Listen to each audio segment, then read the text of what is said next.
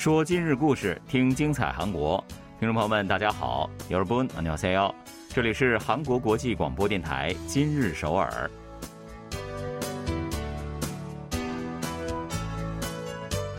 聚焦今日首尔，体会当下韩国。让我们带您走遍韩国的每个角落。让我们把最真实的韩国送到您的耳边。听众朋友们，大家好，我是主持人朴龙军，我是主持人婉玲，非常高兴跟大家相会在今日首尔了。 正所谓学无止境啊，那有的人坚持学习呢，是为了实现理想；有的人呢，是为了更加稳定的工作和生活。当然呢，也有的人只是出于填补心灵的空洞啊，都没有觉悟。那不管是出于什么样的原因或者是目的呢？学习真的是一辈子的事儿哈，也不存在什么年龄的限制了。嗯，没错。那么，针对成年人学习这件事儿啊，今天有个好消息要跟大家分享。从明年起，听取学分银行制课程的学习者呢，也会有机会获得韩国奖学财团的助学贷款了。是的，这月的十三号呢，教育部方面表示，一直以来呢，只有大学生和研究生才能够获得的助学贷款，从明年的第一学期开始呢，也将会面向。学分银行制的听课学生来提供支援。嗯，那么什么是学分银行制呢？这个就是高中毕业之后呢，并不就读于正规的大学，但是呢，可以通过教育部认证的教育机构课程，还有学分认证考试获得学分，累积达到一定的分数就可以获得学位的一种制度。是的，那根据了解，韩国奖学财团的助学贷款制度呢，是大体分为就业后偿还以及一般偿还这两种哈。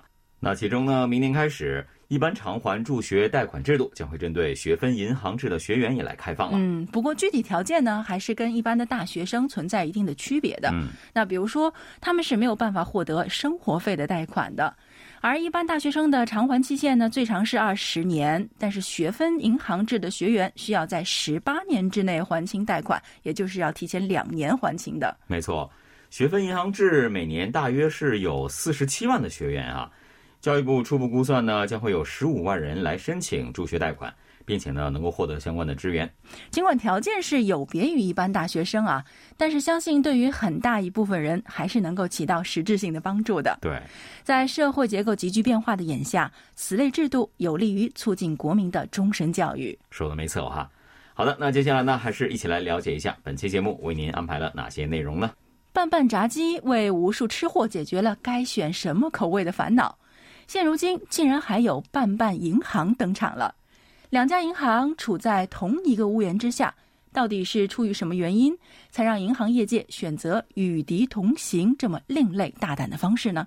第五届韩服文化周正在全世界十七个国家的三十六个城市如火如荼的举行。二零二二韩服文化周有哪些精彩的看点和体验活动呢？稍后就带大家走进位于首尔清溪川的活动现场。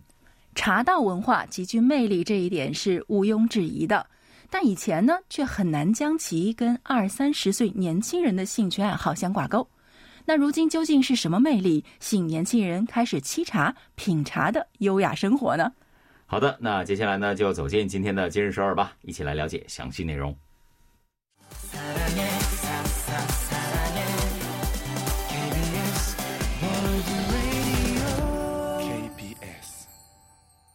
这里是韩国国际广播电台，您正在收听的是《今日首尔》。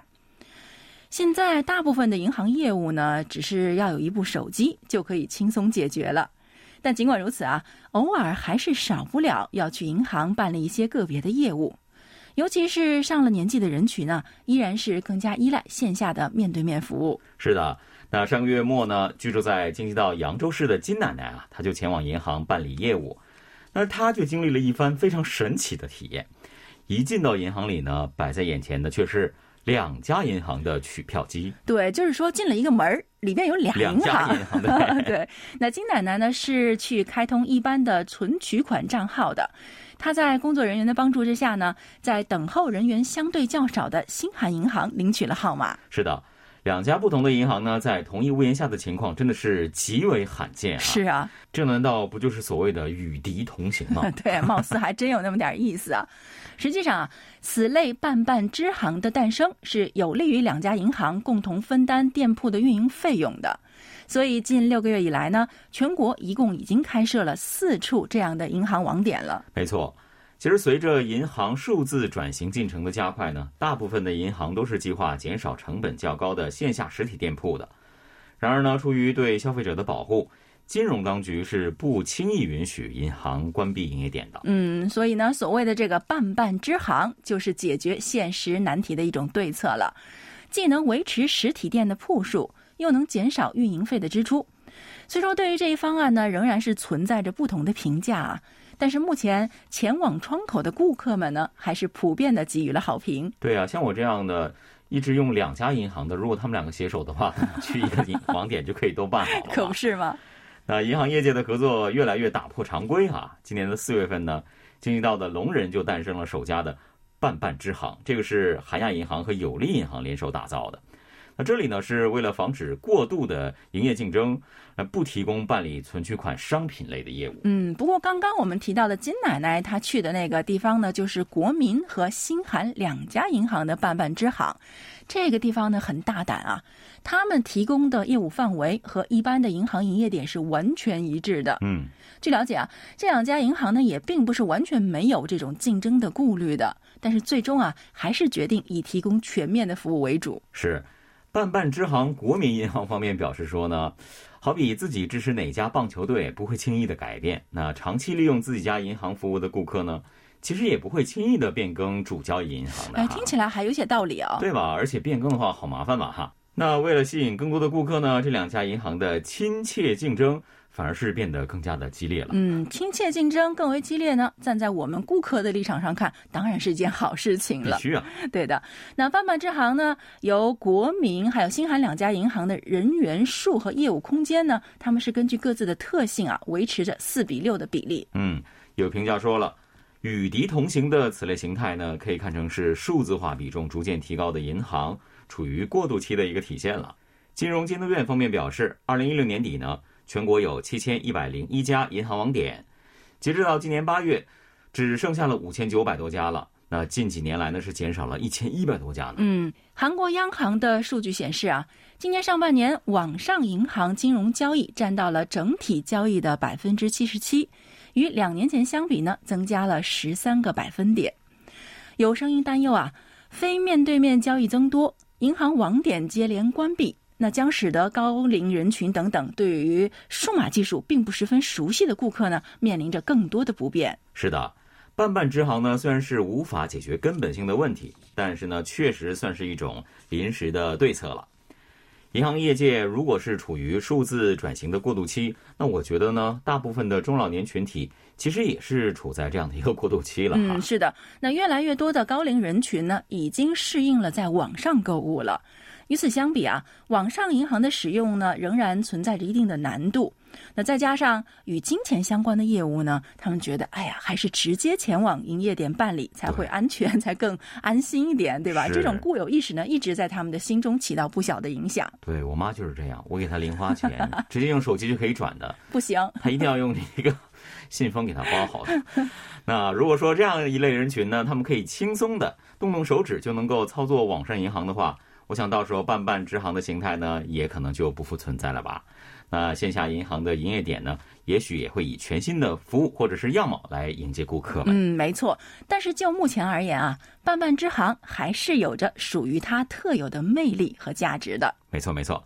好的，接下来呢，送给大家一首歌曲，休息一下吧，不要走开，马上回来，我们一起来听金志宇演唱的《一又二分之一》。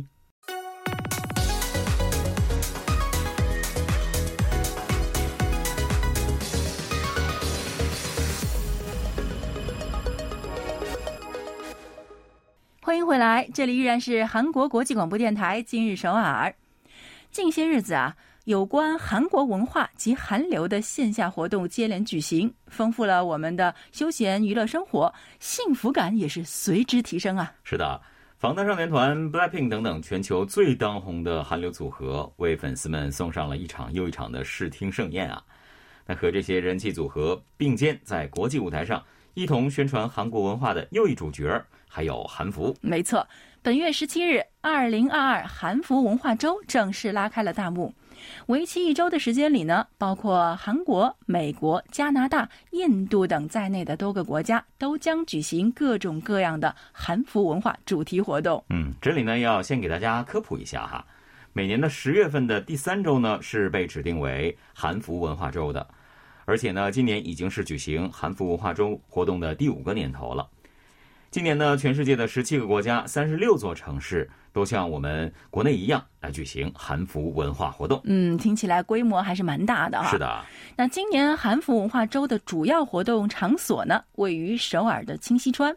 活动现场不仅展示出各种传统韩服以及相关的美术作品，还为民众还有游客们提供了丰富的体验机会。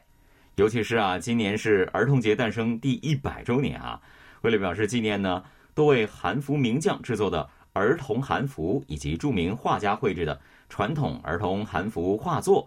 也都是有望展出的。嗯，此外呢，大家还能欣赏到在奈飞平台上打响了韩国丧尸题材作品头炮的电视剧《王国》中的韩服，这应该是非常吸睛的哈。光是用眼睛看的话呢，肯定是没有办法来满足国内外游客的需求。位于清溪川的宣传馆二楼呢，还为大家提供了可以亲自试穿韩服的机会。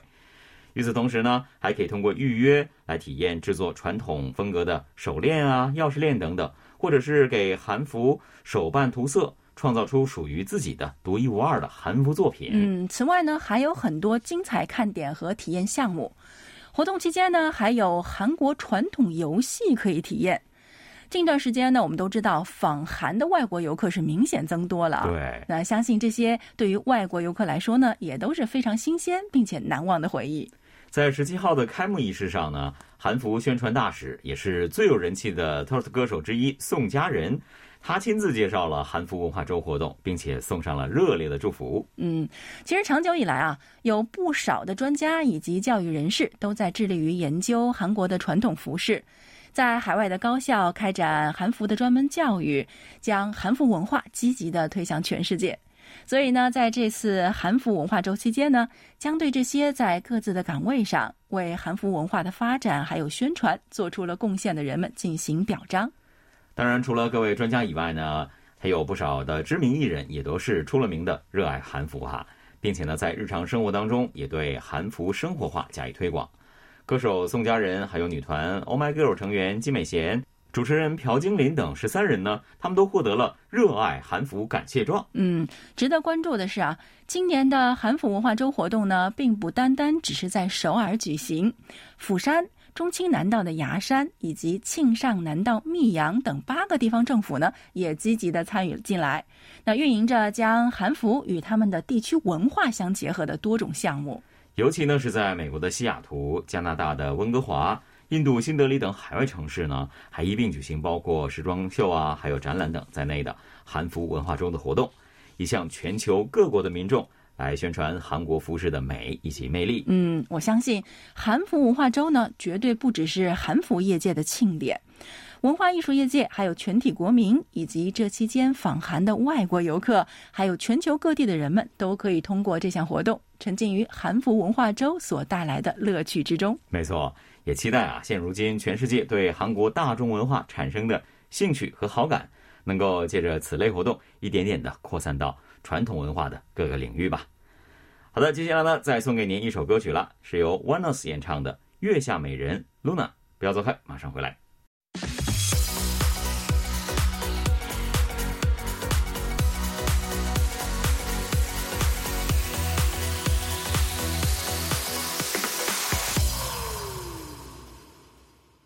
好的，感谢大家锁定韩国国际广播电台今日首尔。我感觉啊，我得先说明啊，这是我感觉。好，就算我跟龙军呢，并不是走在各种时尚和流行趋势最前沿的潮人，嗯，但是呢，通过我们在节目中为大家介绍的首尔的大事小情，那我觉得我们对于年轻人之间的流行热点啊，还算是比较敏感的。嗯。之前呢，其实我也是这么想的哈，但是呢，最近年轻人之间的流行趋势还有热门文化，我觉得说是时时刻刻都在变化，真的是一点儿都不夸张。一不小心呢，也许我们就掉队了。真的，一不小心就 out 了。对，那之所以这样的自我评价呢，是要和下面为大家介绍的新鲜事儿有点关系的。嗯，说起“茶道”二字啊，虽然并不觉得陌生，但是呢，似乎很少会有人把它跟现在的二三十岁的年轻人他们的兴趣爱好联系在一起。不过据说啊，很多的 MZ 一代年轻人如今啊，却在通过茶道来寻找乐趣，治愈内心呢。是的，三十二岁的上班族郑先生呢，最近就沉迷于茶道的兴趣当中，无法自拔。他干脆呢，就把家里的一个房间打造成了享受茶道文化的专用的空间。哇，这个真够豪的。对，那通常他下班以后呢，郑先生就会选择在茶道房间里一个人静静的品茶。使因职场生活而疲惫的身心都得到了舒缓哇！想想这个意境啊，对，与郑先生志同道合的年轻人近一段时间是急速的增加。在社交网络平台上，如果去搜索“茶道”或者是“茶坊”等这种关键词啊，就可以很轻松的找到十多万相关的贴文。是的，这群被茶道所深深吸引的年轻人一致认为啊，茶道最主要的两大魅力正是治愈还有乐趣。在泡茶的一系列过程当中呢，就可以重拾内心的平和。那除此之外呢，还能够感受到一种新鲜的乐趣。有这么一位资深的茶道爱好者就说了啊，不同种类的茶是有不同的沏茶方法的。按照正确的方式去沏茶，并且去品茶的话，那个乐趣啊，不亚于打游戏呢。对，茶道的流行呢，通过可以亲自泡茶的茶房人气攀升，也是可以得到印证的哈。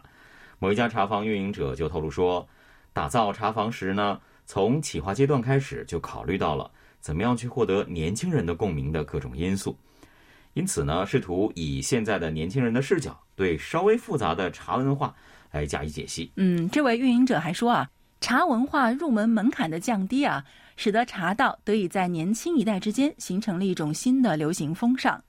另外啊。二三十岁的年轻人群享受茶道文化的方式呢，也是多种多样的。他们并不会拘泥于这种传统的框架。是的，根据了解呢，如果是根据传统茶道文化呢，泡茶的时候是需要遵守右手拿着茶杯，左手附在杯托附近的礼节。泡茶所需的工具呢，也是多达十七种哈。年轻人对于传统礼节则是不那么讲究了。即使工具并不齐全，也不耽误大家以各自的方式来享受茶道。没错，更任性一些啊。对，水温以及冲泡的时间呢，也是比较随意的。工具呢，也只是具备茶壶或者是茶匙等等最基本的几件就可以了。另一位茶道爱好者说啊，过去认为茶文化十分枯燥刻板，但是最近呢，则好像已经演变为可以反映个人去向的开放式的兴趣爱好了。是的。针对当前的这样的流行趋势呢，我们也不妨来听一听专家是怎么评价的哈。唐国大学某心理学教授指出，茶道的流行呢，反映了年轻人重视经验并且积极体验尝试的普遍的特点。另一方面呢，也不难看出，年轻人之间流行着茶道这一慢文化，折射出线下的年轻一代对于现实感到有些焦虑不安或者是疲惫的现象。对，刚我们介绍那个郑先生，应该就是这样的哈。那这确实也是不无道理。沏茶品茶的短短时间就可以用来冥想，或者是放空长期保持高度紧张的大脑。嗯，是的。虽然不知道这个趋势能够维持多久啊，不过即使并非兴趣爱好，但在日常生活中能够找一个适合自己的方式来治愈，哪怕只是几分钟的时间，我相信啊，对于个人状态的改善也一定能够起到帮助作用的。没错。好的，今天的今日首尔节目呢，又到了结束的时候了。非常感谢各位的收听。节目最后呢，再送给你一首歌曲，是由 Grizzly 演唱的《Beach Coat》。好的，听众朋友，我们下期再见。下期再见。